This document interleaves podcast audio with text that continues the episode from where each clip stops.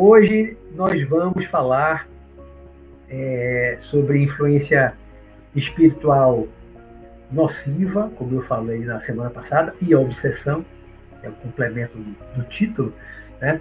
Talvez para alguns que, que não conheça bem o assunto, não tenha lido nada sobre o assunto, não tenha pelo menos estudado mais a fundo o assunto, talvez estranhe por que essas duas coisas, por que influência espiritual nociva e obsessão são a mesma coisa? Influência espiritual nociva e obsessão são a mesma coisa? E eu vou aqui mostrar que não são exatamente a mesma coisa, que há uma distinção, e vou dizer como foi que eu aprendi a distinguir é, essa coisa. Mas eu estava lembrando aqui mais cedo, antes de começar o, o programa, é, eu estava lembrando de uma, uma pergunta de um livro dos Espíritos, de Allan Kardec, foi o primeiro livro que Allan Kardec escreveu é, e publicou, que é, é em 1857. Alexei, boa noite, meu parceiro. É, e Allan Kardec pergunta aos espíritos, tá? Essa pergunta com a resposta lá no livro dos espíritos, não sei qual é o número, porque tem tempo que eu li o livro dos espíritos, mas essa pergunta eu nunca esqueci e que está muito dentro do tema. Allan Kardec perguntou aos espíritos: Nós somos influenciados pelos espíritos?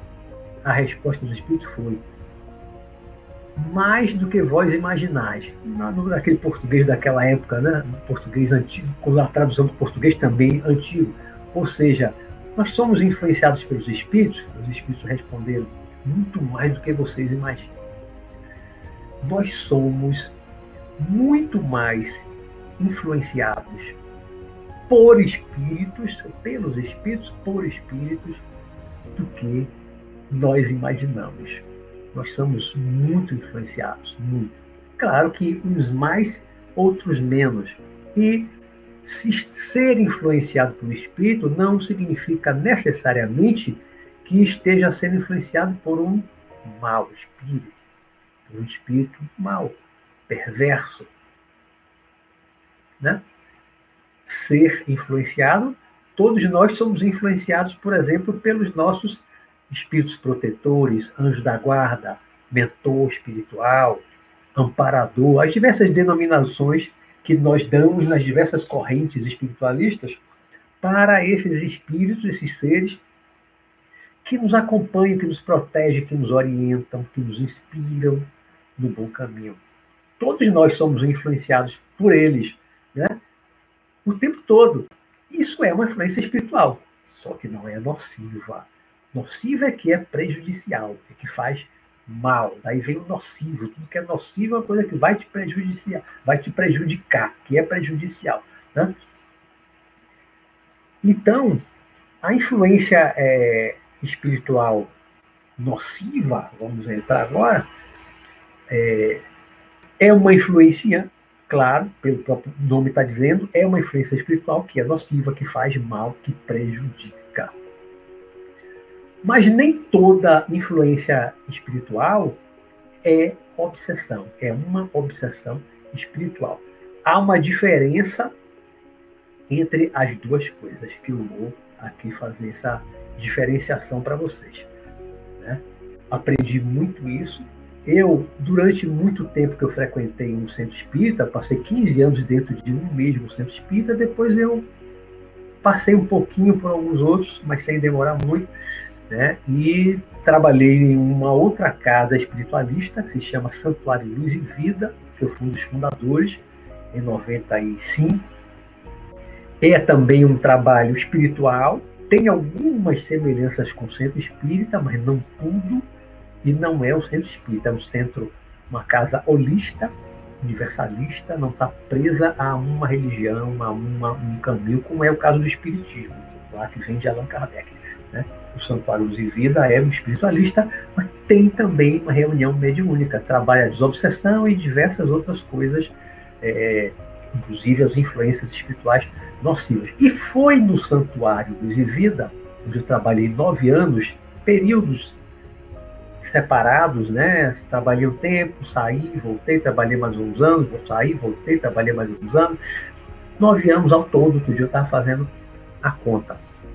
E é, no Santuário Luz e Vida foi que eu aprendi com os mentores da casa, com a equipe espiritual, como ela é chamada, com a equipe espiritual da casa, que eu aprendi a, e eu sempre trabalhei lá no santuário na reunião mediúnica como doutrinador, que conversa com os espíritos incorporados, os médios de incorporação, e eu sempre trabalhei lá, é, e eu aprendi lá no santuário, com a equipe espiritual, essa distinção entre a obsessão e a influência espiritual nociva. Influência espiritual nociva é o gênero, vamos colocar assim, é o gênero, do qual a obsessão espiritual é uma espécie. Né? É uma categoria dentro desse gênero de influência espiritual nociva. Na influência espiritual nociva, você tem uma gama de situações em que há espíritos desencarnados influenciando a pessoa de uma forma prejudicial, de uma forma que está fazendo mal à pessoa, né? mas que não significa que seja necessariamente uma obsessão. Vamos devagarzinho chegar lá. Na, na, influência espiritual nociva, é, não há, não há na experiência espiritual, na, na influência espiritual nociva, e aí é uma das diferenciações, é uma das coisas que eu acho que talvez seja a principal diferenciação, distinção da influência espiritual nociva e da obsessão, que é na, na obsessão há um desejo de vingança, porque há ódio, há uma relação do passado que na maioria das vezes vem de vidas passadas. Raras vezes eu vi algo decorrente desta própria vida da pessoa que está sofrendo a, processo de obsessão. Raramente eu, eu, eu, me deparei em reuniões mediúnicas durante muitos anos, mais de 40 anos que eu, que eu pelo menos assisto, né? quando eu não participo como doutrinador, durante algum tempo eu apenas assistia, participava, mas não doutrinava.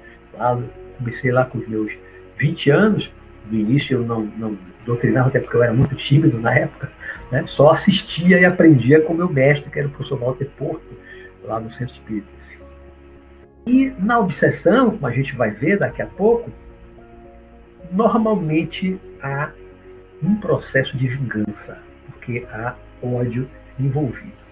Na influência espiritual nociva, e a gente vai começar por ela, com alguns exemplos, umas situações concretas que eu me deparei nas reuniões mediúnicas, que eu trabalhei na, na, na conversa, no convencimento do espírito desencarnado, na influência espiritual nociva, é, na maioria das vezes, normalmente, normalmente, porque se tiver ódio e vingança, é, é uma obsessão. Né? Então, na influência espiritual nociva, não há ódio nem desejo de vingança. Mas então, Luiz Roberto, que situação é essa de influência espiritual nociva e que a pessoa, o espírito não quer se vingar e, e não tem ódio nenhum? Que situação é essa? Vou dar um exemplo. Hoje de tarde eu estava é, pensando algumas coisas para falar, como eu sempre faço na quarta-feira, né? E eu vou aproveitar um exemplo agora dentro da pandemia. Né? De tarde eu até fiz uma transmissão sobre questão de pandemia, né, de atendimento. E depois eu fiquei pensando, eu posso dar um exemplo do que pode acontecer ou pode até estar acontecendo atualmente em algum lugar no planeta, pode estar acontecendo na sua cidade, na minha cidade, pode estar acontecendo na sua casa. Né? Uma situação de influência espiritual nociva clássica. Eu vou dar o seguinte exemplo para vocês entenderem melhor. Uma pessoa contraiu Covid-19, coronavírus, agora na pandemia, né? E apresentou sintomas graves, teve que ir para o hospital. No hospital, mesmo lá no, com oxigênio e tudo, o estado se agravou, a pessoa ficou muito mal, né? A pessoa foi para o hospital já com muita dor de cabeça, com febre alta, com garganta inflamada, muita dor na garganta e a falta de ar, dificuldade de respirar com dor no peito, que são as situações mais graves que a gente tem visto aí é, da pessoa que contraiu a Covid. E aí essa pessoa, como dizem os médicos, foi a óbito, né? Veio lá e fala, foi a óbito, morreu desencarnou. Na nossa visão espiritual, desencarnou. Para quem não é espiritualista, morreu de Covid-19. Como estão morrendo no Brasil, eu falei na minha transmissão de tarde, mais de mil pessoas por dia. Tá? Então, uma dessas, digamos, estou colocando hipoteticamente, porque eu não sei ainda de uma situação concreta desse exemplo que eu estou dando. Então, só para vocês entenderem, né, didaticamente. É, a pessoa desencarnou. E aí, digamos que essa pessoa que desencarnou de Covid, ela não acreditava em vida após a morte, ela não acreditava na existência do espírito, acreditava em nada disso. Digamos, um materialista. Acreditava em nada disso. Para ela, morreu, acabou, nunca se preocupou com essas coisas, nunca leu nada sobre isso, nunca se interessou por essas questões. E aí ela morreu falta de ar, o pulmão todo tomado pelo, pela infecção provocada pelo coronavírus, pelo Covid-19, e a pessoa morreu no hospital. Acordou, abriu os olhos, pode acordado no próprio hospital, pode até não ter dormido, não ter adormecido, o coração, em um determinado momento, o coração parou, ele pode ter saído do corpo, desperto, consciente, por ter adormecido, acordado depois, sei que essa pessoa, e acontece muito isso, já me deparei com isso inúmeras vezes, a pessoa que desencarna, materialista, não acredita em nada disso, não acredita em anjo da guarda, espírito protetor, nada dessas coisas que a gente acredita aqui. Né? Então ela, de repente, sai do corpo, se vê lá no hospital, ela, ele vê, a pessoa vê, entrar o médico, o enfermeiro, tá lá, testou o óbito, né, o falecimento e tal, e, mas ele está em pé fora da cama e de repente ele vê ele morto na cama, vê o corpo na cama, se apavora, não sabe o que é está acontecendo, não sabe o que está acontecendo, não sabe que morreu. Ele não acreditou nessas coisas, nem imaginar que ele que morreu e ele agora está fora do corpo consciente, vivo fora do corpo e vindo do corpo Isso tudo para ele é um espanto, ele não entende o que está acontecendo, ele fica apavorado, fica com medo, né? tenta falar com o médico, com o enfermeiro, com quem está ali, ninguém ouve, ninguém responde a ele. De repente pode atravessar uma pessoa alguém passar por ele, ele fica apavorado.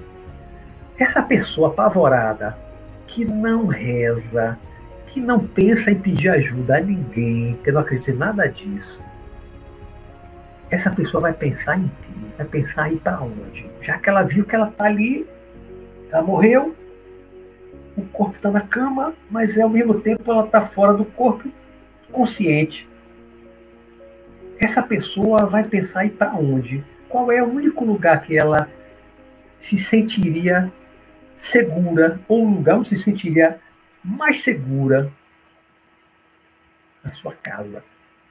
Na sua casa. Né? O porto seguro é a sua casa. Não é? Vou botar ali em casa. Exatamente. É um lugar que nós conhecemos mais, onde nós estamos mais seguros é a nossa casa. Então essa pessoa vai para casa. Né, Cândida? Vai para casa. Né? De repente pensa em casa, já está em casa. Ou alguns não conseguem fazer isso, vão andando para casa, pegam um ônibus, sem ninguém ver, sem ninguém, ninguém está enxergando ele, né? mas vai para o ponto de ônibus, pega um ônibus, e acaba indo para casa, ou vai andando, alguns vão mesmo, não vai nem voando propriamente, mas pensa em casa, de repente, pô, não importa como foi, de repente essa pessoa está em casa. Mas essa pessoa chega em casa sentindo a dor de cabeça, sentindo a garganta doendo, sentindo dor no peito, a falta de ar, como eu tenho conversado com vários espíritos, dia de terça-feira, no, no, trabalho que eu tenho de intercâmbio mediúnico, que eu falei hoje de tarde, na, na transmissão que eu fiz, sobre atendimento de espíritos né, que desencarnam na pandemia, né? E essa pessoa vai parar em casa com todos os sintomas, sentindo todos os sintomas. Porque, vou fazer um parênteses, gente. As pessoas que morrem com doenças, com dor, doença degenerativa, com câncer, que está com muita dor, uma pessoa que sofreu um acidente grave, que morreu se sentindo muita dor, uma pessoa que foi assassinada, um tiro, uma facada, com muita dor. Essa dor, essa lembrança da dor, a sensação da dor, fica registrada na mente, não é no cérebro físico, que morreu, o cérebro parou de funcionar, fica na mente da pessoa, do espírito. Essa sensação de dor continua. Eu já conversei com centenas, talvez milhares de espíritos que eles chegam na reunião mediúnica sentindo dor, tá falando que tá com dor. Ainda ontem eu atendi vários, vários. Tá com dor. Eu tenho atendido várias pessoas que desencarnaram agora na pandemia por causa do coronavírus, né? E que chegam no, no, no trabalho com muita dor de cabeça, com muita dor na garganta, com falta de ar, com dor no peito também pessoas acidentadas, levaram tiro, levaram facada, todo tipo né, de morte. Mas a pessoa chega com dor. Então, esse, essa pessoa, desse caso, desse exemplo que eu estou dando, chegou em casa com todas as dores, com todos os sintomas da Covid que ele tinha no corpo. Permaneceu na mente dele, porque ele não tem noção dessas coisas. Ele permaneceu com todas as sensações de dor, é, isso é normal nas pessoas que, que morrem sentindo dor. Seja por uma doença, como eu falei, como um câncer, seja por um acidente, um assassinato, morte violenta. Né? É normal uma pessoa que não tenha muito esclarecimento espiritual continuar sentindo a dor. Continuar sentindo a dor. E aí, ela está em, agora está em casa, né? com todos os sintomas da que ela estava sentindo no corpo do coronavírus. Tá? E aí, ninguém em casa vê, ninguém em casa está vendo, mas a pessoa está em casa, tenta falar, digamos que seja um homem, tenta falar com a esposa, com os filhos, ninguém ouve, ninguém vê, ele não está entendendo nada. E está com toda aquela sensação. Aí, digamos que haja uma pessoa em casa mais sensível, né? Tem pessoas que são mais sensíveis, sensibilidade energética para perceber um ambiente, uma alteração no ambiente, sentir energia, sentir uma presença. Um sensitivo, médio. Então, tem pessoas que têm essa sensibilidade maior para captar alguma coisa, pelo menos uma energia. Uns veem, outros ouvem, outros sentem apenas uma presença, sentem uma energia que está carregada, que está ruim. Há, há, vários tipos de, né, de, de, de, sensibilidade diferente né, das pessoas. E aí tem alguém na casa dele, desse, desse homem, desse espírito, agora desencarnado, né, que é uma pessoa sensível para essa energia. Uma pessoa sensível. E uma pessoa que não está no seu perfeito equilíbrio. Né? Emocional, mental, psíquico, emocional, de sentimento. Né? Então a aura não está muito boa, o seu campo vibratório não está muito bom, a sua vibração não está muito boa. Vai sintonizar com o desencarnado, pode ser o pai, pode ser o esposo, que está ali atônito, perdido, apavorado, sem saber, sem entender o que está acontecendo com ele, porque ele morreu, sem entender direito o que é está acontecendo, porque ele achava que morreu, acabou, e não acabou. E ele está em casa vendo a mulher, está vendo os filhos, não acabou. mas ele não está entendendo as coisas direito, né? E com aquelas dores todas, sintomas que ele conservou na mente da, da, da, por causa da infecção do, do vírus, e agora um parente, pode ser um filho, está lá captando aquela energia, aqueles fluidos adoecidos, captando a sensação de dor do desencarnado, pode ser o pai. Né? O pai, coitado, está ali perturbado, atordoado. Não é uma pessoa má. Pode ser uma pessoa muito boa. Mas ele está atordoado, ele está perdido, ele está sem saber o que é está acontecendo. Está né? Tá sofrendo. Não são as dores, para ele são dores físicas, no corpo astral, no corpo espiritual, no perispírito. Não só, não só está sentindo aquelas dores todas como se antes da morte, quando foi para o hospital, as mesmas dores, como agora ainda tem a dor de não ser visto, não ser ouvido, ninguém conversa com ele, ninguém fala com ele, ninguém está interagindo com ele, ninguém está vendo ele, e ele não consegue entender o que está acontecendo. E aí o filho está captando aquelas coisas todas. Vai passando um dia, dois, três. A pandemia já tem um ano. Né? Vai passando os dias, aquele filho sensível, sensitivo, está captando aquela energia. De repente pode começar a sentir dor na garganta, dor de cabeça, falta de ar. Não é que ele tenha contraído o coronavírus do espírito, do desencarnado. Não é isso. É só sensação. Só a sensação. Porque muitos médios, pela aproximação de um espírito, às vezes numa situação dessa, de dor, de doença tal, muitas, muitas vezes o médio, dias antes da reunião mediúnica, ele já está sentindo, ou sente no dia da reunião mediúnica, ou pode ser um médio que não trabalhe em lugar nenhum mediunicamente, mas ele tem essa sensibilidade, ele atrai espíritos e ele sente tudo que o espírito está sentindo. Já, já me deparei com isso incontáveis vezes. Quantos médios eu, eu já conheci na vida né, que relatavam essas coisas? E até hoje, até hoje eu conheço, até hoje eu lido com médio trabalho, com médio de incorporação. Né? Então, o que acontece desse, desse exemplo que eu estou dando? Né? O filho começa a adoecer. Ele não está com Covid, mas ele começa a adoecer ele está sentindo todos os sintomas da Covid. Se levar ele para um hospital, para uma UPA, para alguma clínica, um lugar fazer um teste de, de, coronavírus, o teste vai dar negativo. Mas aí pode estar com febre, com dor de cabeça, aí vão dar remédio e tal. E não é nada físico. E não é nada físico. Pode fazer um bocado de exame e não dá nada. O médico vai lá, sentir o pulmão dele, né? Vai, vai escutar o, o pulmão tal. Não, o pulmão está limpo, não tem nada, mas ele está com falta de ar. Que não é originalmente dele, que é do desencarnado, do pai, nesse exemplo que eu estou dando. Né?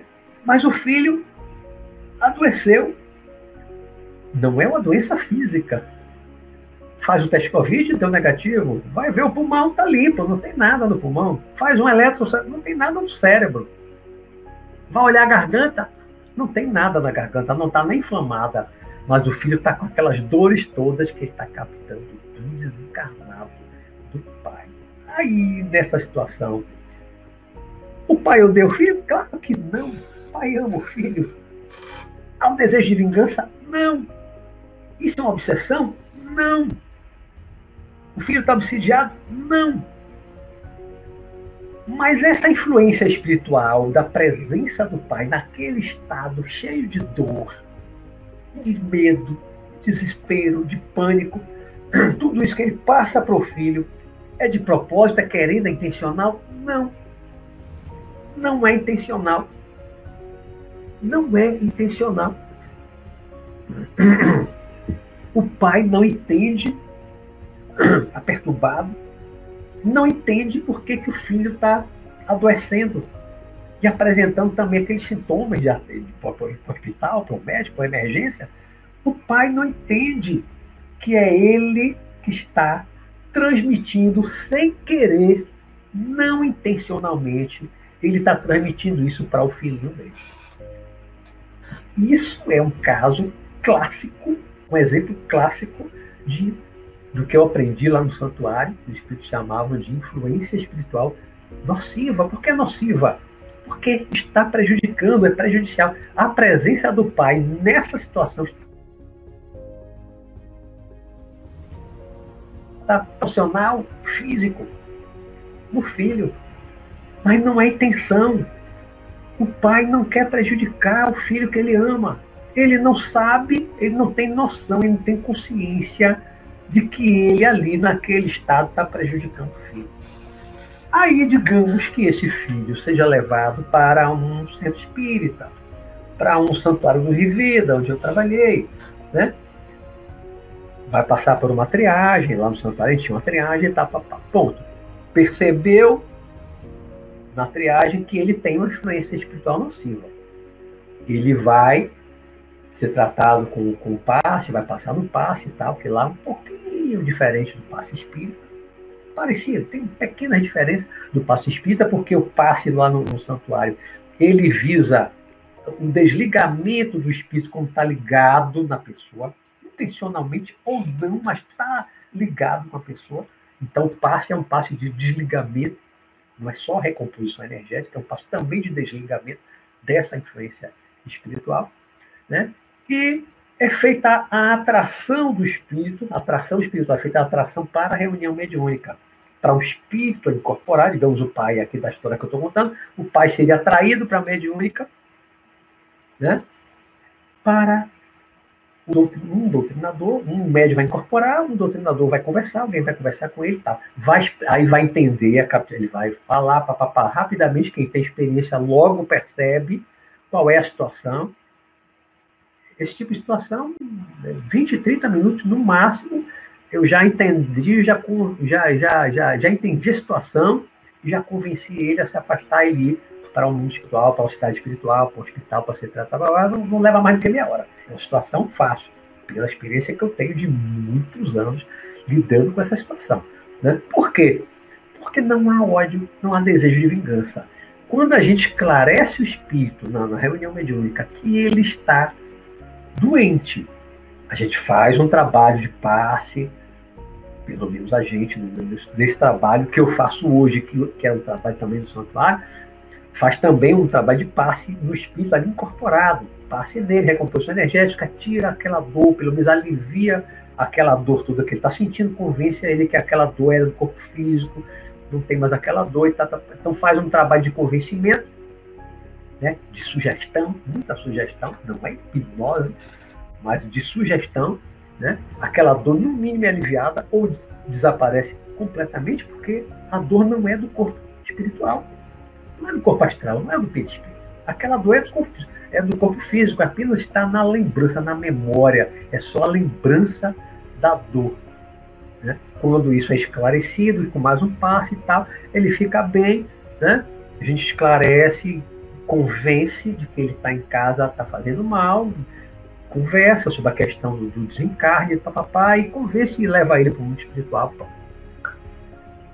Se for preciso, o filho também vai passar por um tratamento espiritual, pelo menos vai tomar passe e tal, e vai ficar bem rápido, com afastamento da causa daquilo tudo que ele estava manifestando, com afastamento. Mesmo sem passe, com o tempo ele vai, ele vai melhorando, melhorando, fica bom. Mas se ele tomar uns passes, um joreio, um reiki, qualquer trabalho que seja de, de, de energia, né, ele vai se recompor, porque ele não tem nada fisicamente. Então, isso é influência espiritual nociva. Um exemplo bem clássico, aproveitando aqui a pandemia. É, mas vou colocar aqui mais algumas situações, antes de passar para a obsessão. Tempo voa, que já tem 32 minutos. É, casos também que, que eu venho pensando de influência espiritual nociva é que eu já lidei centenas de vezes, né? Meus 42 anos aí, pelo menos assistindo reuniões mediúnicas, já são 42 anos, já vi, já ouvi muita história contada pelos espíritos. Já conversei com centenas e centenas de espíritos com as mais diversas situações. Mas aí vou contar então um exemplo. Uma pessoa que gosta muito de beber bebida alcoólica, né? Não é água, leite, refrigerante. Bebe muito cerveja, vinho, uísque, cachaça, seja lá o que for. Pessoa que gosta muito de beber. Todo final de semana vai para um barzinho, vai para um lugar, junta com a galera, com os amigos, e vai beber muito. Bebe, bebe, bebe, bebe, bebe, bebe, bebe. Bebe muito. O que pode acontecer, e acontece muitas vezes, pela minha experiência aí de mediúnica, acontece muitas vezes. Nesses ambientes de bebida, né, os barzinhos, são ambientes de bebida. Você vai para lá para beber, a maioria vai para lá para tomar bebida alcoólica. Então é álcool, álcool, álcool, álcool para dentro. O ambiente é para isso. A psicosfera, a egrégora, como alguns chamam, né, a energia daquele ambiente não é uma energia boa, cheia de álcool. E aí a gente pensa o seguinte: assim como nós encarnados, muitas vezes bebemos muito, gostamos muito de beber, eu, quando era novinho lá também bebi, meus 15 a 19 anos, também bebi um bocado, depois parei. Hoje eu tomo um pouquinho de cerveja uma vez na vida, e realmente é pouquinho mesmo. Máximo dois copos, uma vez na vida. E não tenho vontade, não tenho vontade, não tenho saudade, não tenho necessidade nenhuma de beber. Nem um copo, dois cerveja, não tenho necessidade. De vez junto com, com, os irmãos e tal, e tomo um copo, dois no calor, né? nos passeios de moto, na parada, um copo, dois, muito antes de comer e tal, que não vai, que não afeta nada. E aí, se o encarnado, se muitos encarnados né, gostam muito de beber, penso o seguinte: essa pessoa que gosta muito de beber desencarna morte natural, uma doença qualquer, nada relacionado ao. Teve uma doença qualquer, morreu. Um acidente, morreu. Um assassinato, morreu. Seja qual for a causa, a pessoa morreu. E era uma pessoa viciada na bebida. Gostava muito de beber. O fato dela ter desencarnado, ter morrido, faz com que ela, no estalar de dedo, ela morreu agora, pum, acabou o vício, esqueceu a bebida, não gosta mais de álcool, gosta mais de bebida. Não. A morte é uma mudança de plano, sem mudança de personalidade. Essa frase eu ouço e repito e falo desde lá dos 20 e poucos anos. A morte é uma mudança de plano sem mudança de personalidade. O que isso quer dizer? Você muda de dimensão, você vai para um outro plano, um outro mundo, mundo espiritual, plano astral, mas você não muda de imediato nada. Quem é você, sua personalidade, seu caráter, seus gostos, suas preferências, seus vícios, nada acabam no estalar de dedos, instantaneamente. Você saiu do corpo definitivamente, morreu, desencarnou, você é a mesma pessoa. A mesma pessoa. Então você morreu, gostava muito de beber, morreu e fica por aqui, não vê mentor, não vê espírito mais elevado, porque está com a vibração muito baixa do álcool. Pode ter morrido no acidente até porque estava bebendo. Alcoolizado, muitos chegam em reuniões mediúnicas alcoolizados, né, com sintoma dizendo que está enjoado, quer vomitar, e às vezes até ele, ele mostra que está vomitando ali a mediúnica na reunião, né? E falando com a língua meio bolada ali através do médium, porque ele morreu assim. Né? Aí o espírito desse desencarna, fica muitas vezes zanzando por aqui, procurando álcool, procurando bebida. Se ele for para o mundo espiritual, eu já ouvi de alguns espíritos em reunião mediúnica, no mundo espiritual não tem álcool. Eu já ouvi alguns dizer assim, nós até tentamos fabricar, mas não conseguimos. Até hoje eu sei, até onde eu sei, e até hoje não há bebida alcoólica espiritual. Ainda não li um livro que fale que tem. Né? E todos os espíritos com que eu já conversei, dos diversos níveis de evolução, para eles, para todos eles, do cachaceiro desencarnado até o espírito mais elevado que eu conversei, não há bebida alcoólica. Então, a pessoa que morreu viciada no álcool, ela vai fazer o quê? Ela vai ter que procurar um encarnado que também goste de beber, vai procurar um ambiente propício de bebida, onde as pessoas se reúnem para beber, para que ela fique junto também, sugando aqueles vapores, aquela energia do álcool. E o espírito, dessa forma, fazendo isso, ele também fica, muitas vezes, embriagado, fica bêbado. Né? Tudo que é físico tem uma contraparte etérica. O álcool também tem. Tem o álcool físico, que você bebe, você fica com efeito, mas o álcool também tem uma outra parte mais etérica que o espírito suga. E ele também fica bêbado, ele também fica sob o efeito do álcool. Fica, fica ele, ele, ele praticamente está bebendo junto com o encarnado. Tem muitos livros, inclusive, que falam disso, né? mas já comecei com centenas de espíritos exatamente nessa situação. E aí ele fica ali, gosta do, do, do, do encarnado que está bebendo, ele se afina, ele se aproxima, né?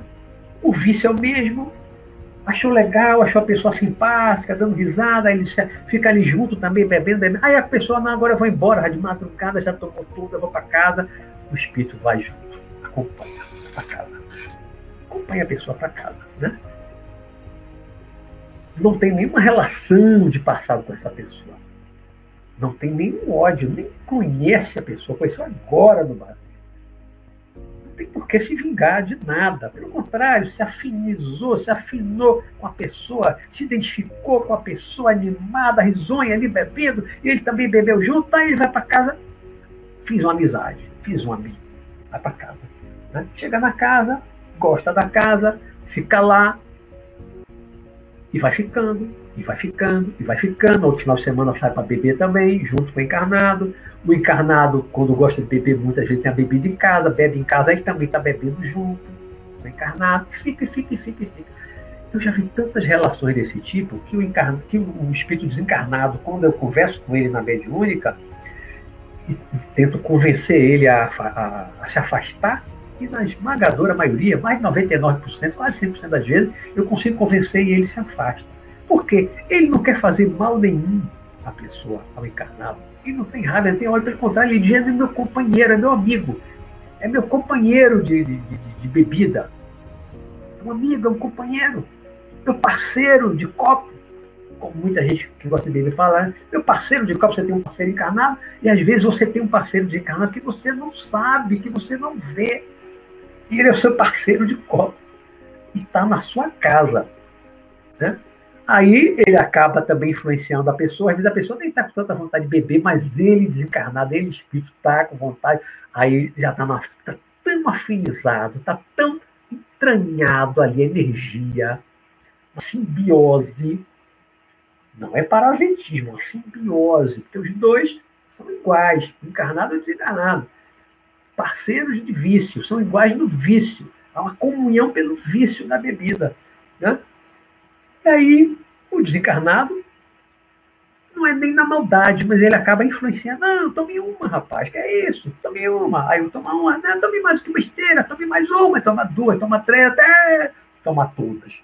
Em casa. Ou vai para o barril. Né? Então fica nessa simbiose. É prejudicial para o encarnado?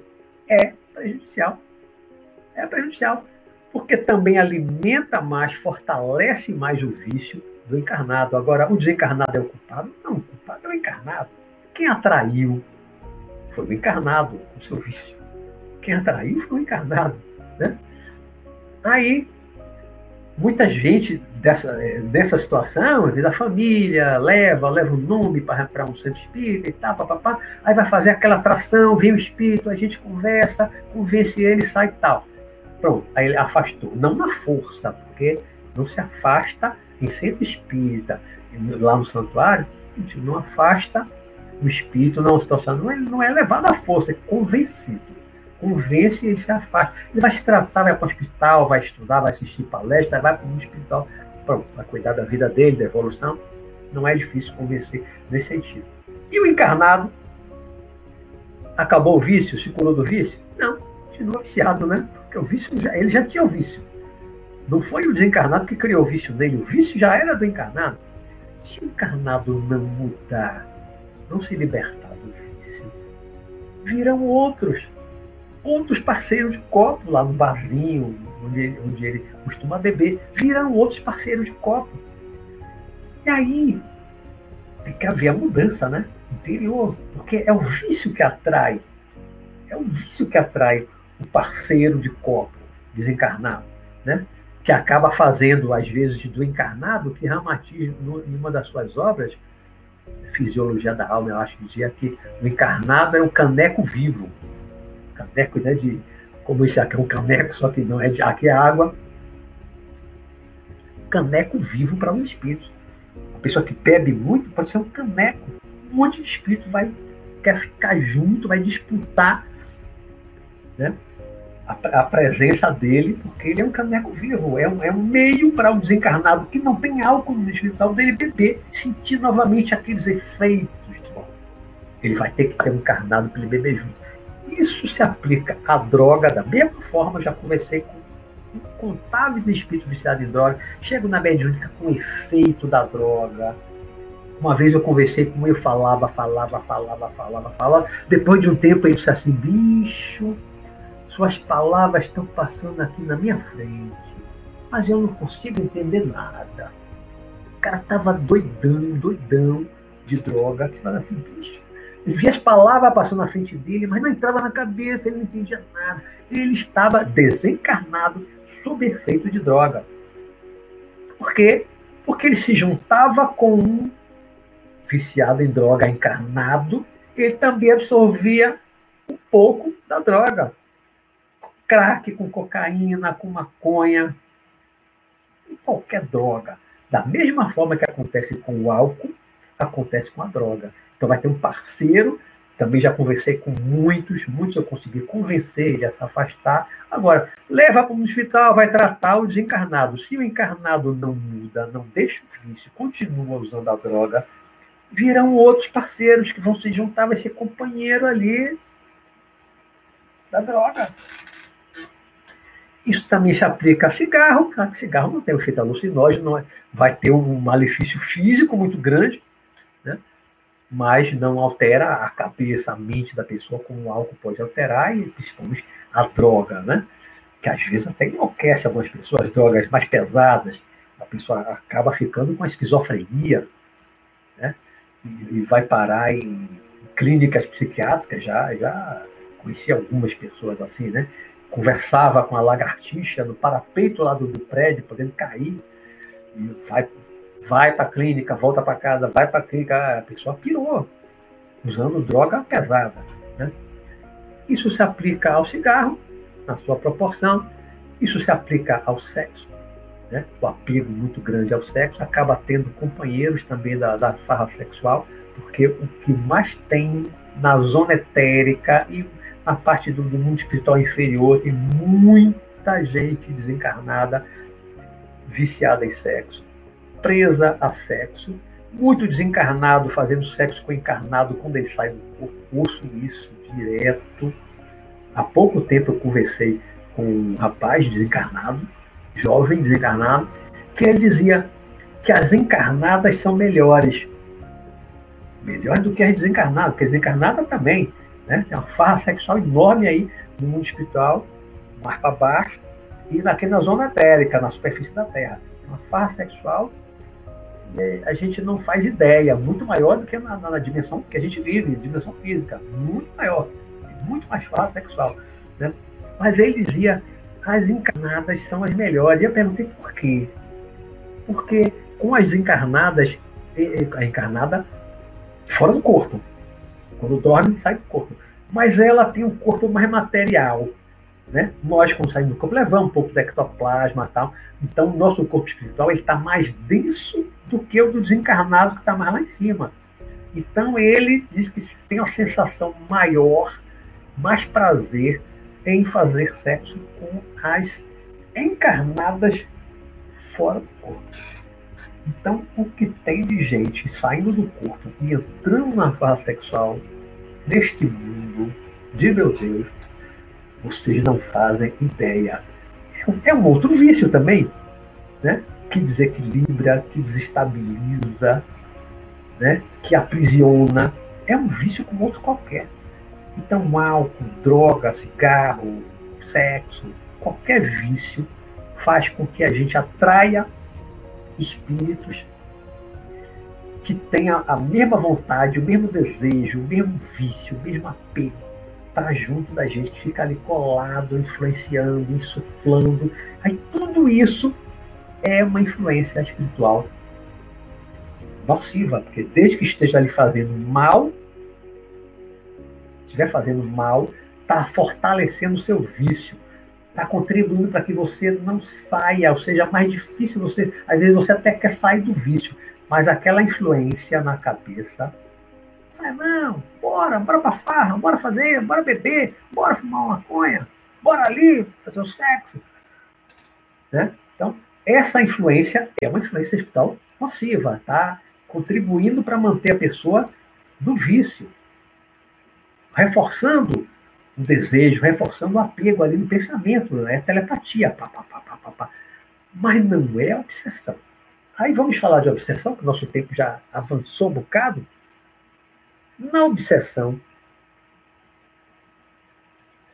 normalmente, como eu já disse, envolve vingança. Normalmente envolve vingança. E por que envolve vingança? Porque tem ódio envolvido. Né? Ninguém busca vingança, ninguém busca se vingar sem ter ódio de alguém. Né? E busca a vingança e tem ódio porque a pessoa, que é o objeto agora do seu ódio, da sua vingança, essa pessoa já lhe fez um mal em algum momento.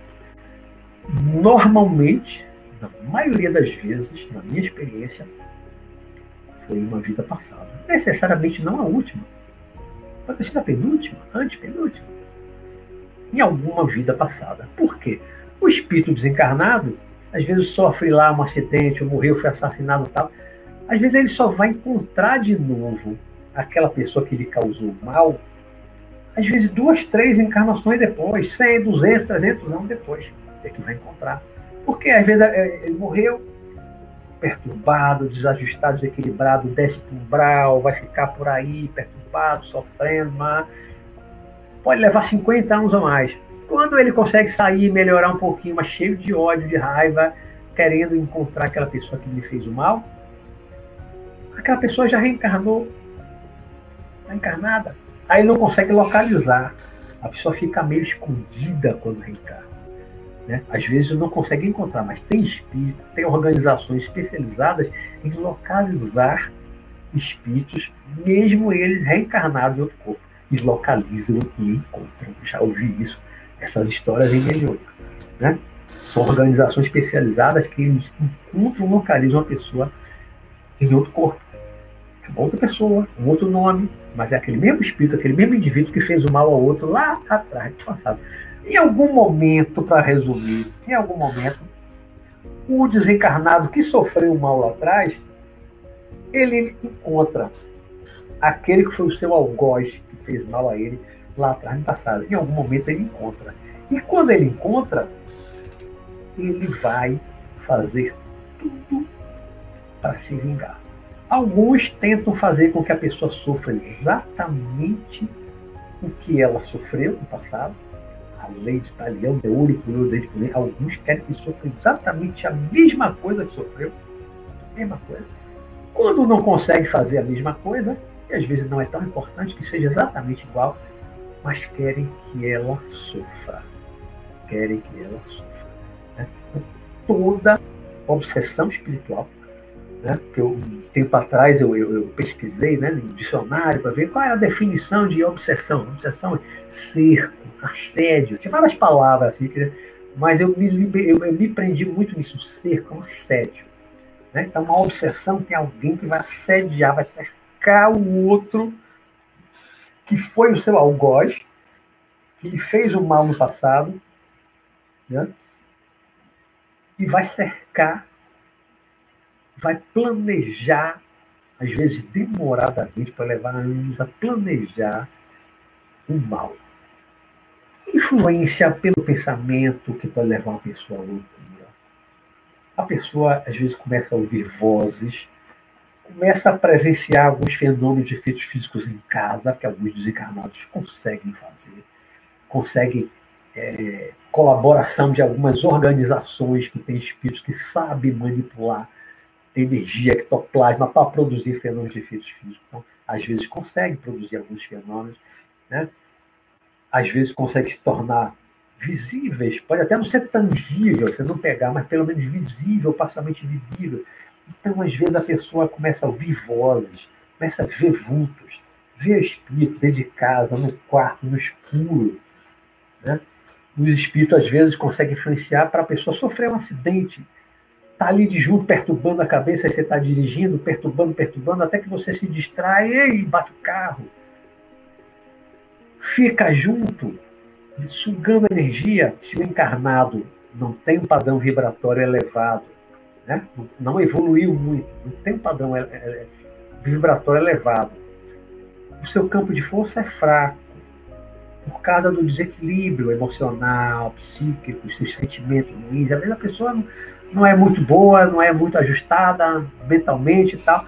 Né? Então tem um campo de força aberto, não tem um corpo fechado, um corpo, né? um corpo áurico, né? um campo de força poderoso, que impenetrável para a influência espiritual. Não, ela tem um campo de força fraco, penetrável, facilmente penetrável. Então, muitas vezes, o espírito suga em algumas partes do corpo, ela suga energia, suga, suga ectoplasma, faz com que a pessoa adoeça, e coloca, às vezes, a energia dela, ou pega um outro espírito, pega um espírito lá umbral, adoecido, morreu doente, a pessoa está lá acabada, toda cheia de doenças, pega, coloca junto do encarnado, coloca do encarnado, em casa, na cama, o encarnado começa a adoecer sem saber por quê. E vai para o médico, faz um cada exame clínico, não tem nada, não dá nada, não aparece nada nos exames, porque fisicamente não tem nada é pura influência espiritual. E aí é a obsessão. Nesse caso agora que eu acabei de colocar, uma pessoa que foi colocada lá, um obsessor, chamado obsessor, né? não é esse espírito que foi colocado ali doente junto, para passar a doença para o outro, não. O que alguns chamam de obsessor, eu prefiro chamar de, de, de como lá no santuário chamava, de, de desafeto. Né? Lá no santuário não gostava de chamar de, de obsessor. Um desafeto. Então, o desafeto tá, é o outro. Às vezes, o próprio desafeto, que alguns chamam de obsessor, fica ali junto, ele mesmo sugando energia, passando energia ruim e faz a pessoa adoecer. E às vezes, até dependendo do merecimento kármico da pessoa, leva à morte, leva ao desencarne. Eu conheço casos de obsessões tão fortes, tão brabas, que a pessoa adoeceu e morreu. Aí, claro que vai do merecimento kármico. Tem a obsessão, conheço o processo de obsessão, e aí que eu vou, eu, vou, eu até anotei esse caso, que é um conhecido meu, entre 30 e 40 anos de idade. Rapidamente, ele era um oficial na Guerra do Paraguai, oficial brasileiro na Guerra do Paraguai. Ele tinha lá um grupamento, não sei se chamava de pelotão, como é que chamava, a companhia, não, não sei dizer, de 50 homens. Ele era responsável por 50 soldados. Né? E esse oficial, ele vendeu aquela tropa dele, subordinado dele, vendeu para os paraguaios uma soma de dinheiro, depois ele comprou uma fazenda, passou, viveu o resto da vida bem, virou fazendeiro bem. E ele entregou aqueles, né, a posição e tal, e ele escapou, ele saiu, e os paraguaios vieram e mataram aqueles 50 soldados. Ele, por dinheiro, levou à morte 50 pessoas, 50 soldados. Pense no karma. Pense no karma. Né? Claro que tem coisa muito pior. Os nazistas fizeram tem coisa muito pior. Mas não é coisa pouca. Então, desses 50, não sei quantos depois procuraram ele para se vingar. Alguns podem ter evoluído, melhoraram, perdoaram, ou não, pelo menos não quis saber de vingança, foi, continuou sua vida, reencarnou e tal. Mas uma parte desses 50, uma parte se juntou, procurou ele até encontrar ele reencarnado no Brasil, em Salvador, até encontrar. E quando encontrou, e encontrou ele ainda garoto, adolescente, começou um processo de assédio espiritual, processo de obsessão espiritual. Maciço, maciço, maciço, que ele foi é, diagnosticado como esquizofrenia, esquizofrênico. De vozes e por aí, por aí, né? Muitas vozes, dor de cabeça e coisa assim. Ele passou lá pelo santuário. Eu conversei com um desses soldados, convenci um a se afastar, tentei um segundo que incorporou também. Ele não aceitou, não aceitou, né? não consegui convencer, ele não perdoava e nem queria se afastar. Né? Ele passou por diversos centros espíritas, Salvador, no interior da Bahia, passou por diversos centros espíritas e o processo de obsessão não acabou. Por quê? Um eu convenci e se afastou. Digamos que no outro centro, um ou dois se afastou. Foi para o outro centro espírita, um ou dois se afastou, mas eram muitos eram muitos. E uma parte não só não perdoou, mas como também não aceitou nem se afastar e deixar ele. Como muitas vezes, do meu convencimento, eu digo, deixe ele seguir o caminho dele, siga o seu caminho, vá para o mundo espiritual, papapá, desista da vingança. Às vezes a gente consegue convencer ele a deixar a vingança. Né?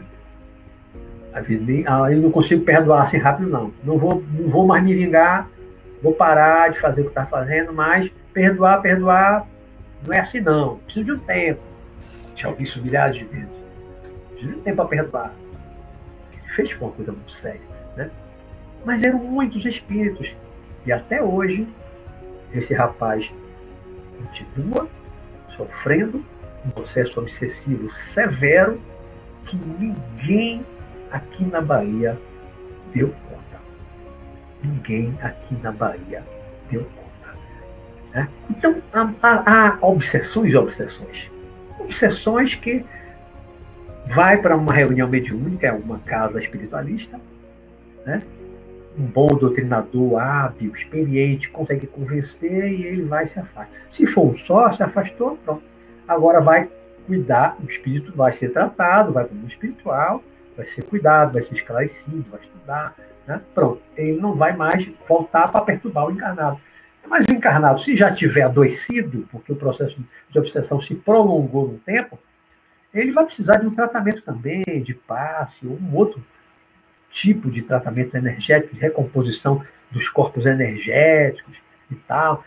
Se a pessoa é, teve um desequilíbrio mental forte por, causa, por conta do processo obsessivo, às vezes precisa do psiquiatra, precisa tomar medicação, precisa fazer a psicoterapia com psicólogo, né? Porque às vezes a pessoa já está com a mente tão afetada, tão perturbada, está tão desajustado mentalmente que mesmo você afastando o espírito que, que iniciou aquele processo, mas a pessoa ficou tão desajustada depois de anos do processo obsessivo que vai precisar não só do trabalho energético, para a sua a restauração do, da sua saúde física e energética, né, da recomposição energética, mas também vai precisar de um acompanhamento com o psicólogo. Às vezes, durante o próprio processo de obsessão, e a pessoa acaba sendo diagnosticada, é, às vezes, com esquizofrenia e outras coisas mais, vai ter que ir para o psiquiatra, vai ter que tomar medicação.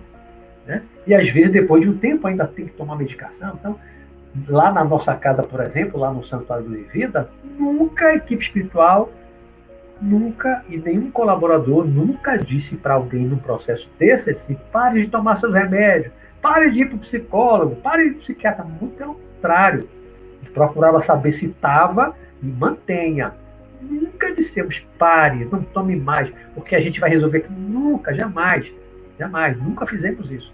Porque a pessoa, o encarnado que sofreu longamente um processo de obsessão, ele precisa de um tratamento psicológico, às vezes psiquiátrico, mesmo com medicação, né, para poder ele voltar à sua plena normalidade. Às vezes nem volta totalmente, porque às vezes a pessoa entrou num estado mesmo de esquizofrenia que às vezes nunca mais volta ao normal, nunca mais que eu falo, às vezes nessa vida, até, vai até o desencarne ainda aquela perturbação mental, que não é mais um espírito perturbando, né? mas causou uma perturbação tão grande que às vezes a pessoa não consegue mais voltar àquele seu antigo normal. Às vezes também tem outras causas internas, familiares, outros processos que também né, contribuem para isso. Mas então, é, mais um outro caso, rapidamente, tempo aqui já tem uma hora, passar um pouquinho só. É, tem um outro caso que aconteceu lá, lá na nossa casa. Um dos nossos colaboradores, ele de repente começou a ter falta de ar, começou a sentir dificuldade de respirar, falta de ar, dificuldade de respirar, falta de ar, dificuldade de respirar, falta de ar. E aí relatou isso, fizemos a atração espiritual, ele se tratou lá mesmo na casa. Né? Veio um espírito que era um companheiro dele de uma organização do Egito antigo. Nós, eu também fiz parte dessa organização, né? lá no Egito esse companheiro também fez parte, e o desencarnado que apareceu também. Isso eu estou falando aí de por volta aí de 1.500 anos antes de Cristo. 3.500 anos atrás. Agora, agora, do século 21, o Espírito encontrou finalmente, 3.500 anos depois, o Espírito encontrou finalmente aquela pessoa. E começou um processo de obsessão. Ela, isso no, no plano espiritual, no corpo espiritual, ela enfaixou. Pense naquela atadura daquela, da múmia do Egito. Enfaixou bem apertado no corpo espiritual. Assim, enfaixou, tipo uma múmia, enfaixou bem apertado, apertou tanto no corpo espiritual que dava essa sensação de falta de ar. Não era no corpo físico, vê como uma coisa afeta a outra, né? A repercussão. Ele ficava com falta de ar, tinha dificuldade de respirar. Aí, por, por que isso? Porque na, nessa ordem religiosa lá do, do Antigo Egito, isso é uma coisa que não tem registro histórico, esses detalhes, nessa ordem, era imposto o celibato. Ninguém podia ter vida sexual, podia casar e ter filho. É o celibato. Como a igreja é até hoje, né? Nessa ordem lá no Antigo Egito, que a gente fazia parte, o celibato era obrigatório. E esse espírito, o desencarnado, né, que apareceu nesse século, hoje mais de 3 mil anos, esse espírito ele se envolveu, se encantado com uma mulher, sem ninguém saber, se, se encantou, começou a ter relação sexual com ela e a mulher engravidou. E o menino já cresceu. Tá. Quando o pessoal da ordem, os superiores da ordem, descobriram isso, pegaram o menino, o garoto, o garotinho, pegaram o menino, levaram para lá para a ordem na frente dele, talvez estivesse amarrado e tal, desse detalhe, na frente dele, enfaixou o garoto todo, praticamente mumificou, botou no sarcófago e fechou. Ele viu o filho sendo praticamente mumificado e morto dessa forma. Na frente dele. Pense que situação terrível, né? Só porque ele quebrou o celibato. Que coisa terrível as coisas que a gente fazia lá no passado. E aí ele só foi descobrir quem fez isso, nosso companheiro, 3.500 anos depois, mais ou menos. E aí ele estava se vingando. Ele enfaixou todo, tinha muito conhecimento que a gente tinha naquela época, naquela ordem iniciática do Egito, ele tinha muito conhecimento de manipulação de energia, e o nosso companheiro estava lá sufocando, sufocando. Se não fosse o trabalho que foi feito lá, se ele tivesse participado de um trabalho desse, talvez ele tivesse desencarnado, tivesse morrido falta de ar, como algumas pessoas agora estão morrendo na pandemia. Não conseguia respirar.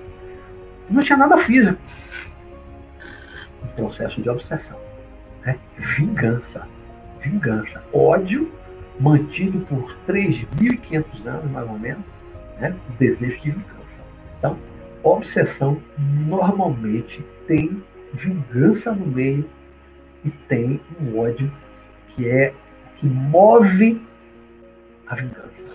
Né? É o ódio que faz com que a pessoa queira se vingar.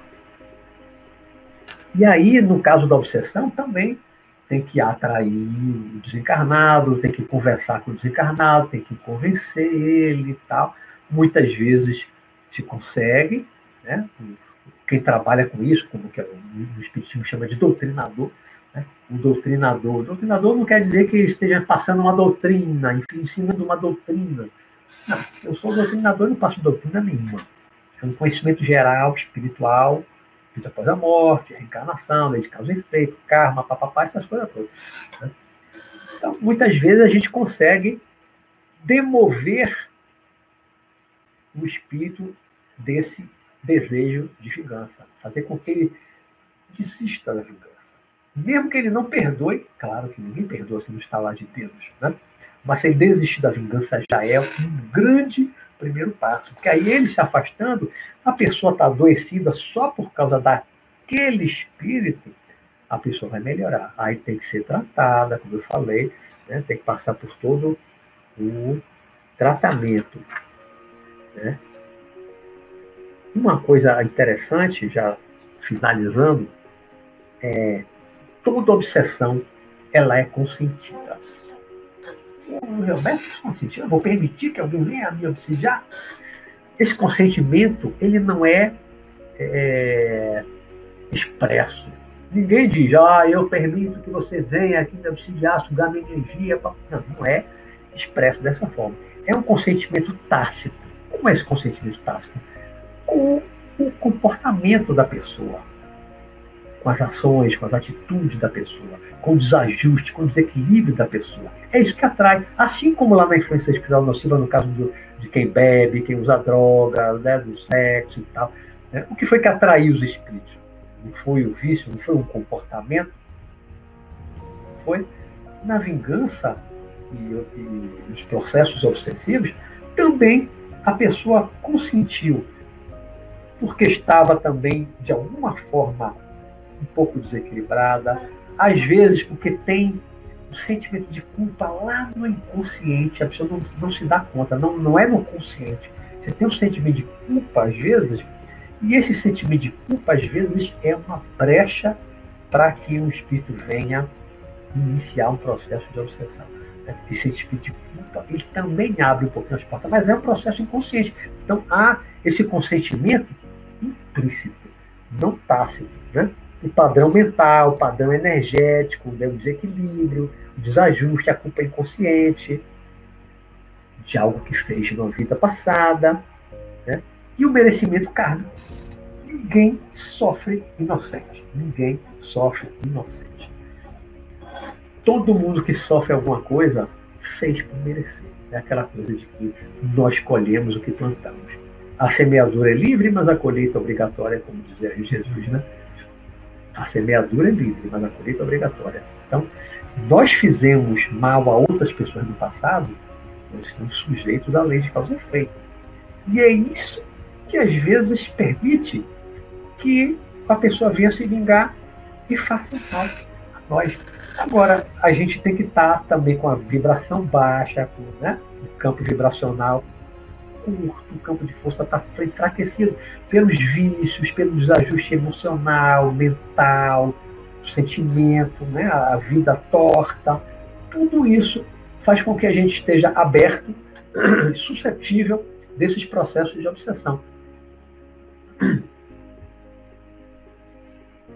uma pessoa, mesmo que tenha feito muito mal no passado, se ela evoluiu, se ela se tornou uma pessoa muito boa, só faz o bem, não faz mal a ninguém, está sempre com o pensamento para cima, positivo, aula expandida, o campo vibracional forte, poderoso, o campo de força está for, tá forte, expandido. Né? A pessoa está sempre orando, meditando. Uma pessoa assim, ela não está sujeita a um processo de obsessão. Não está sujeita, porque os espíritos que têm uma vibração mais baixa, mais pesada, mais densa, não consegue penetrar nesse campo de força, não consegue penetrar, não consegue afetar. Tenta colocar um pensamento ruim, mas a pessoa já evoluiu, já está pensando que aquilo não vai encontrar repercussão na mente da pessoa. Né? Então, uma pessoa muito evoluída não, não tem como ser obsidiada. Se tiver algum karma a resgatar, vai resgatar de outras formas, mas não num processo de obsessão. Né? Normalmente, quem passa por um processo de obsessão tem algum tipo de desequilíbrio. Tem algum tipo de, de desequilíbrio. Emocional, psíquico, tem um sentimento de culpa, tem alguma coisa que a pessoa está mantendo a vibração baixa, que está permitindo aproximação, acoplamento e esses processos obsessivos. Bom, já estamos aí com uma hora e 13 minutos, já avancei mais do que eu imaginava. É, eu sugiro para vocês, para complementar tudo que eu falei aqui, que vocês assistam um vídeo no meu canal que foi gravado em 2014, em novembro de 2014, que é esse mesmo título, é, Influência Espiritual Nociva e Obsessão. Eu escutei ele duas vezes essa semana, para lembrar de algumas coisas que eu falei, né? E também ficou esse vídeo na época, eu acho que no dia estava muito inspirado, ficou muito legal. E para complementar, eu sugiro que assistam Influência Espiritual Nociva. Pode ver aí no meu canal, ele é de novembro de 2014. E o nosso programa, o nosso próximo programa, finalizando para a gente ter uns minutinhos aqui para as perguntas, nosso próximo programa é regressão de memória. Próxima quarta-feira, estaremos aqui, se Deus quiser, falando sobre regressão de memória, recordação de vidas passadas. Como recordamos, como identificar uma recordação, uma regressão de memória espontânea, que não é por hipnose, ou também com a hipnose, como se faz a hipnose. Eu já fiz curso, eu já fiz outras pessoas entrarem em regressão de memória. Então, semana que vem vamos falar de regressão de memória, né? quando é importante, quando é interessante fazer, qual o objetivo, tem perigo, não tem perigo. Então, semana que vem a gente fala de regressão de memória, tá certo? Vou dar uma olhadinha aqui nas perguntas. Desculpe aí eu ter avançado aí já 15 minutos. Mas esse tema é vasto, vasto, vasto, vasto, vasto. Né? Você vê que uma hora voa né? Eu penso assim, vou contar um bocado de relato, diversas situações, mas, mas eu tentei pegar umas situações assim que, que eu acho que fica bem clara a influenciação espiritual nociva, a diferença para para a obsessão, por, o que é que é a obsessão, como ela se dá, qual é o tratamento. Acho que deu para passar alguma coisa. Deixa eu ver aqui. Pá, pá, pá, pá, pá.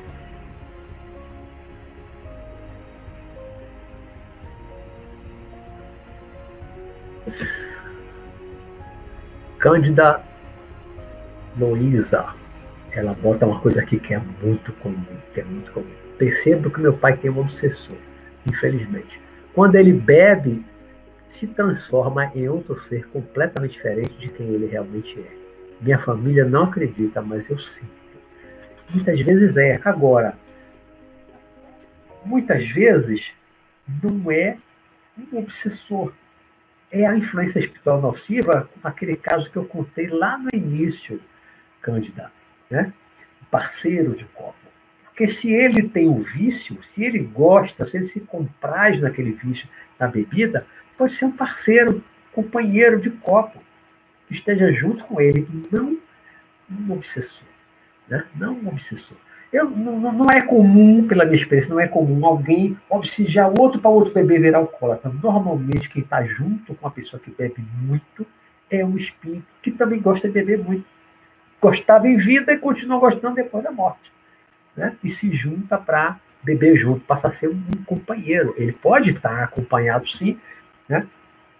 Pode ser que um espírito que seja até mais agressivo e tudo, e quando está bebendo é, se altera. Eu conheço várias pessoas que, quando bebem, se alteram, ficam mais agressivas, muito agressivas, ficam violentas, se transformam. Pode, né? Pode até não ter um companheiro nem um obsessor, mas pode ser que quando ele beba, um outro espírito se aproxime dele né? e influencie para ele também ficar mais agressivo. São, são, são algumas possibilidades, né? A Raquel Simão até sugere. É muito comum, né, Cândida? Coloque o nome dele em alguma doação energética. Quem sabe com o tempo é uma realidade diferente para ambos. Exatamente. No centro espírita, uma casa espiritualista, algum lugar que, que faça uma oração, que faça trabalho à distância, né? De cura. E orar. Né? Você mesmo, a família mesmo pode orar bastante por ele, pedir ajuda. Mas não é fácil, não. Não é fácil. Bebida, eu, eu sei bem o que é isso. Conheço algumas pessoas também que a gente ora, ora, ora, ora. A mãe faz um bocado de coisa de oração, um monte de coisa. E a pessoa não deixa, não deixa. É terrível. Mas vai orando, vai pedindo ajuda, orando por ele. É, quando a pessoa não acredita, então, é mais difícil, né? Porque não aceita ajuda. É, é uma pena, Cândida.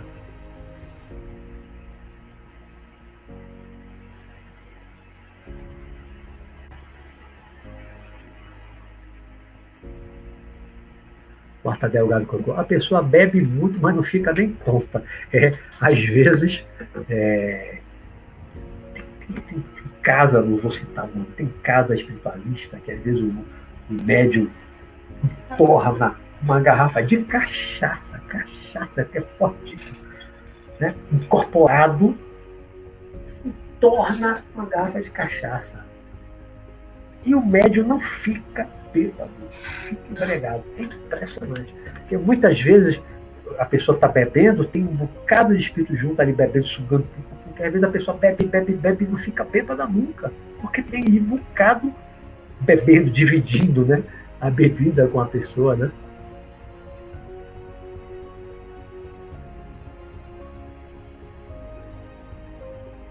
Gostaria de saber se você tem conhecimento acerca do chá de ayahuasca. Estava até num grupo hoje falando.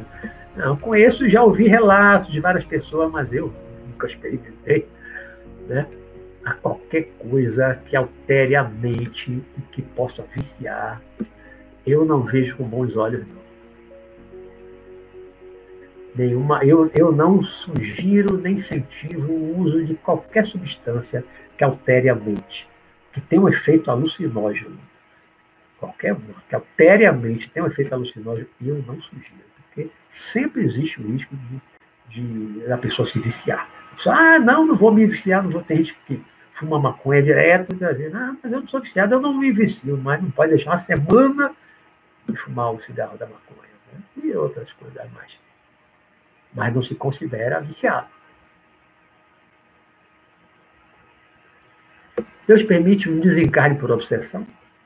Não dá um merecimento kármico, Marca Delgado. Não dá um merecimento kármico. Eu já vi algumas pessoas que levaram, eu já, já vi casos, pessoa 20 anos dentro do quarto, sem sair do quarto, processo de obsessão bravo, mas lá na década de 40, 50, 20 anos no processo obsessivo até a pessoa morrer.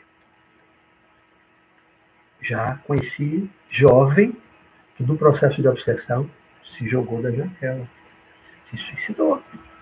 Conheço outros casos de pessoas obsidiadas, influenciadas fortemente por espírito desencarnado, cometeram suicídio. Agora, é claro que tem a participação do encarnado, tem o próprio desajuste do encarnado, e também tem o merecimento kármico, né? Também tem o merecimento kármico. Ninguém sofre inocente, como eu falei.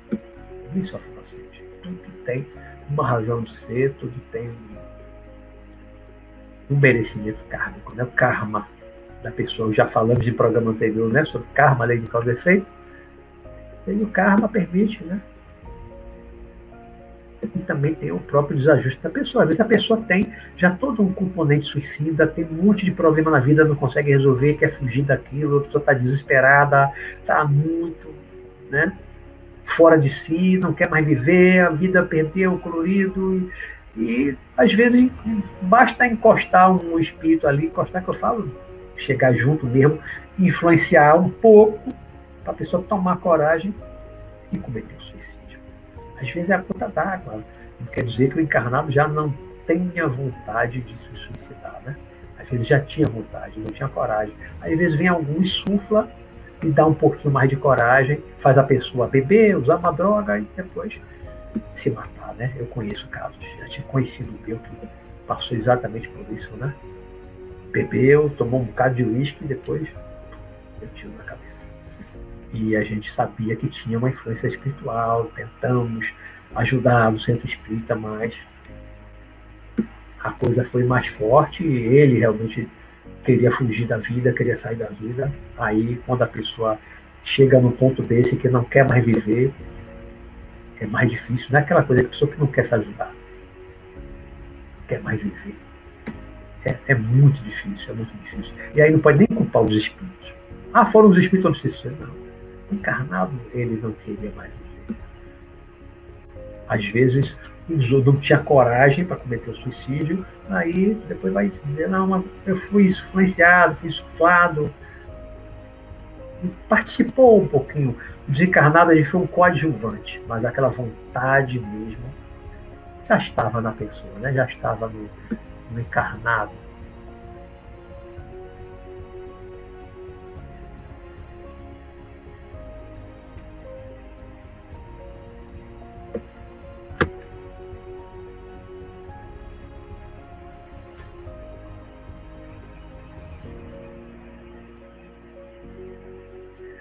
É, vi, vi, alguma coisa essa semana, aqui o Urang Tang, ele, ele fala, olá Roberto, novas descobertas sobre drogas psicodélicas mostram curar completa depressão, ansiedade, vícios como tabaco e álcool, incluindo até o término do medo da morte.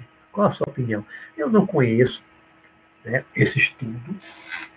Eu vi isso rapidamente, li isso rapidamente, agora não lembro onde foi por esses dias, vi alguma coisa, mas não conheço o estudo, não sei se é um estudo sério, se é um estudo profundo, se é um estudo abrangente, amplo, é apenas uma teoria de alguém, não sei, não sei. Não, não posso opinar, não posso dizer que é, que funciona, que é isso mesmo, porque eu não conheço o estudo. Eu não conheço nenhuma, eu particularmente, toda a minha experiência de vida, não conheço nenhuma droga que tenha esse efeito todo aí que você falou, mas eu li alguma coisa muito por alto. Obrigado, Vera Lúcia. É, eu tenho, eu tenho uma, uma, uma, uma, experiência considerável, né? São 40, e, 40 desde 77, 44 anos que eu comecei a, a frequentar reunião mediúnica em centro espírita, né? De lá para cá, vi muita. Não vou dizer que eu vi de tudo, porque a gente está sempre se surpreendendo com alguma coisa nova, né? Enquanto a gente está trabalhando com isso, de vez em quando aparece uma coisa nova. Mas eu já vi foi muita coisa. Já vi muita coisa em termos de obsessão, de influência espiritual nociva. Uma vez, num, numa reunião mediúnica, é, a gente, eu, eu conversando com o espírito, e ele é, tentando convencê-lo a, a, se afastar da pessoa, até um conhecido meu, né? se afastar dele e tal. E aí, sabe o que foi que o Espírito falou? Me surpreendeu aquilo. Isso tem, isso foi em 85 por aí. Mas me surpreendeu o que o Espírito falou. Assim, o Espírito disse assim, mas é ele que me chama. né? A gente pensa normalmente né, que o obsessor é que vem, que só ele que está ali insuflando, cercando, só ele. Né? O Espírito disse, mas é ele quem me chama. Eu já ouvi isso de outros espíritos também, de outras situações, né? Muitas vezes nós, com os nossos apegos, com os nossos vícios, nós mesmos atraímos, nós mesmos atraímos os espíritos. Aí depois a gente vai dizer que é um encosto, as pessoas chamam, né? Expressão horrível, detesto essa expressão, encosto, encosto. Você morre depois vai ser um encosto. Eu já não gosto de chamar de consciência, de entidade. Tem uma entidade, entidade. É um homem, isso é uma mulher. Você é um homem, morreu, deixou de ser um homem. É uma mulher, morreu, agora não é mais uma mulher, agora é uma entidade, é um encosto tem um homem, tem aqui um homem, tem uma mulher, assim, assim, tem uma criança, um menino, uma menina, porque é assim que a gente se sente logo após a morte. E durante muito tempo vamos continuar sentindo homem, mulher, criança. Né? Não gosto dessas expressões. E imposto eu acho uma expressão horrível. Nosso tempo está aqui chegando ao fim. Comentários muito legais, gente, muito legais. Entre vocês mesmos, os comentários são ótimos. Né? Espero ter passado alguma coisa interessante. Tiverem um tempinho, como eu falei, assistam esse vídeo aqui no canal, que tem esse mesmo título do programa de hoje: Influência Espiritual Nociva e Obsessão. Assista. É 37 minutos, é mais curto até. 37 minutos porque eu falo de algumas coisas a mais, dou é, também exemplo. Eu acho que ficou legal aquele vídeo gravado há seis anos atrás. Talvez esteja até melhor do que essa aula de hoje. Talvez eu estivesse mais inspirado naquele dia. Eu ouvi duas vezes e gostei muito. Eu fiquei pensando, será que hoje eu vou falar melhor do que eu falei lá atrás? Ouçam vocês, assistam o vídeo, depois vocês me falam qual foi que gostou mais. Mas eu gostei muito. Né? Então, nosso tempo está aí chegando ao final. Né? Obrigado pela paciência, obrigado pela companhia que me fizeram aqui durante uma hora e meia.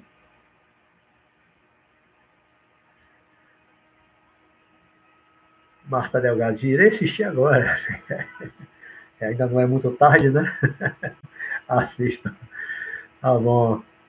Legal, legal, legal os comentários. Legal. Ótimo, ótimo. Beleza.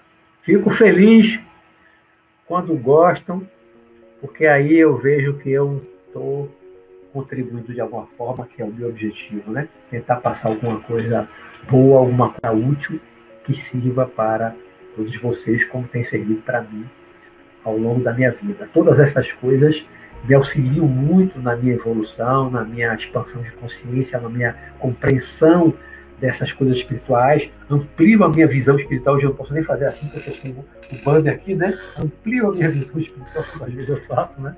Mas tudo isso faz com que a gente tenha uma visão mais ampla. E é, é esse tema, ele não se esgota aqui em uma hora e meia, nem no outro vídeo que alguns vão assistir.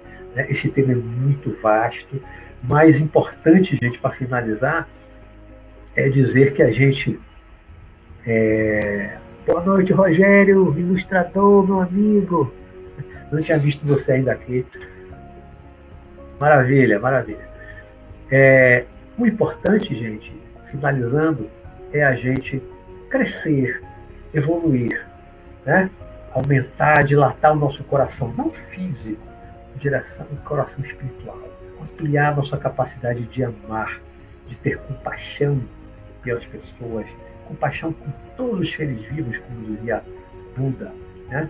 ampliar a nossa consciência, a nossa compreensão, nos tornarmos seres humanos cada vez melhores, não ter ódio, não ter mágoa, para que amanhã ou depois a gente desencarnado não se torne um obsessor. Né? Porque se a gente desencarnar com mágoa, com raiva, com ódio de alguém, é possível que depois da morte, depois de desencarnado, a gente vá perseguir aquela pessoa, se torne um obsessor, um encosto, que tanta gente chama. E nós não vamos querer isso, né? Então vamos perdoar em vida, não vamos levar mágoa para a vida além, para a vida após a morte. Vamos deixar as mágoas aqui, vamos dissolver as mágoas aqui não alimentar raiva, não alimentar mágoa, não alimentar ressentimento, procurar perdoar, para quando partirmos para o mundo espiritual, partirmos de alma leve, coração leve, uma mente leve, e a gente possa ascender para as dimensões superiores, onde seremos realmente felizes. Tá bom? Então, obrigado, gente. Uma ótima noite para vocês. Muita paz, de muita luz Espero vocês aqui semana que vem para a gente falar de regressão de memória, tá bom? Então, tchau, tchau. Boa noite. Até a próxima.